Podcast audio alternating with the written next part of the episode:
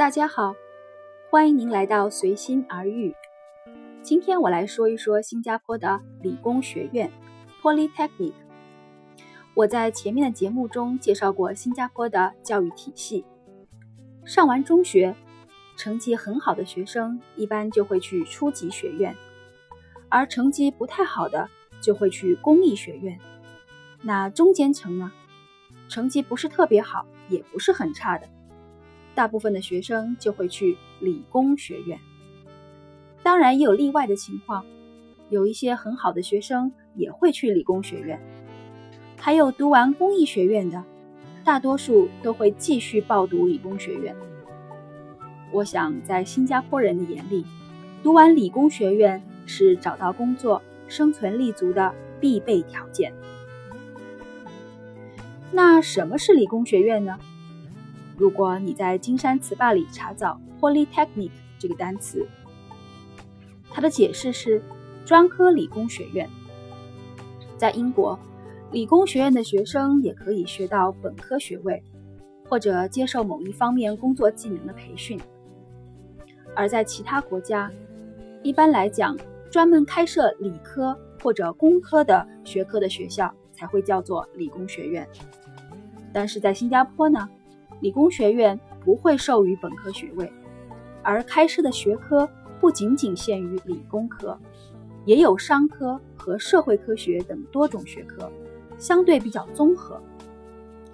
总之，理工学院并不是真正的大学，你可以把它理解为兼备学习知识和掌握技能双向优势的专科学校。读完理工学院，你可以继续报读本地的。或者海外的大学，凭借在理工学院修读的学科，可以申请在大学里免修一定的学分。同时，如果你不想再上大学了，也可以在毕业后直接参加工作。理工学院与工业界的合作是非常密切的，因为在新加坡有很多行业是长期处于劳动力短缺的状态，只要学生毕业了。肯从基层做起，基本上不愁找不到工作。正是这样的优势，理工学院成了大部分新加坡学生的第一选择。在新加坡，由教育部直接管辖的理工学院有五所，分别是新加坡理工、义安理工、淡马锡理工、南洋理工和共和理工。这里再补充说一点，其实新加坡的大学，像比较有名的新加坡国立大学和南洋理工大学，在财政上都不是由新加坡政府来支持的，完全由新加坡政府支持的高等教育只到理工学院。所以，对于新加坡本国人，理工学院的学费是非常的便宜的，而且对于低收入家庭。提供全额的助学金，以及补助各种学习交流的费用，各种教学硬件和资源也由政府来支出。在新加坡政府看来，其实并不是每一个学生都需要上大学，读到理工学院其实就足够了。说到这里，大家可能已经猜到，对了，其实我现在就是在理工学院教书。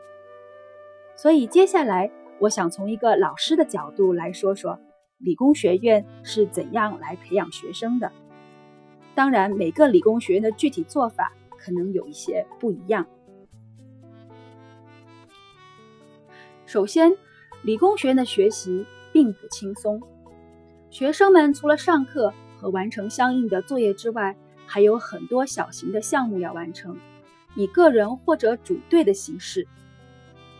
课堂的形式不仅有传统的讲课，还有更多的讨论、演讲和演示，需要每个学生发挥主动性，在课堂上全力以赴。最后一门课的成绩不会只看考试，也包括了平时表现的多项成绩。你看，学生要做的事情那么多，老师也就更加忙碌。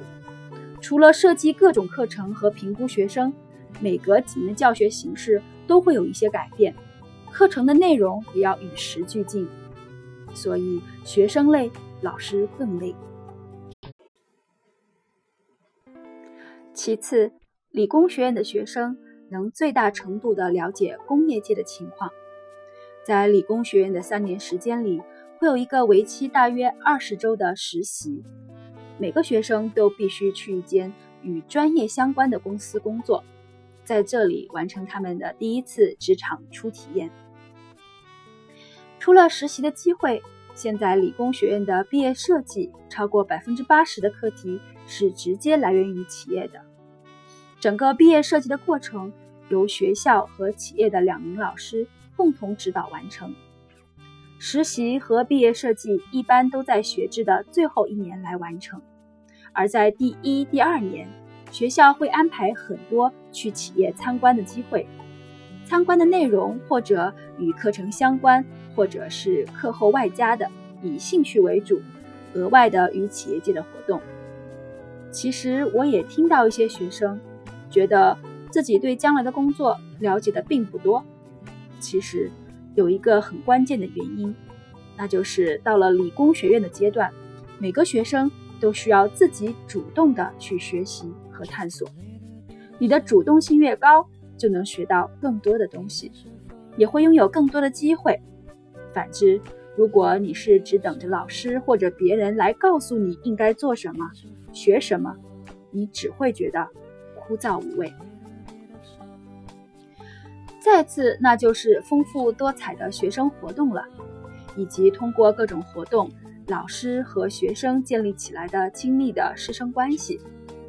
我想，无论什么学校都会有很多学生活动，但是新加坡政府真的很舍得给学生花钱。每年各个科系都会举办海外游学和企业参观，一半的费用是由政府出。当然，这个福利只给本国学生。不过，就算你有钱，也不可能找到任何一个旅行社带你参观外国企业吧。而带着学生出游的老师，就是各个科系里面的任课老师。学生和老师一起，就好像朋友一样交流。当然，除了这个海外游学外，绝大多数的活动都是由任课老师来组织安排的。所以，老师和学生不仅在课堂上可以亲密接触。课外也可以无所不谈。有的很多毕业的学生，只要有时间也会回来探望老师。以上的三个方面，就是我觉得新加坡的理工学院比较突出的特点。在我来教书之前，我是完全不知道的。现在看着我的学生，真的觉得好羡慕他们呀。当然啦，说的这么多好处。似乎都是给新加坡本国人的。我们中国的孩子适不适合来新加坡理工学院留学呢？我会在后面的节目里继续和大家聊一聊。感谢您聆听今天的节目，我们下一期再见。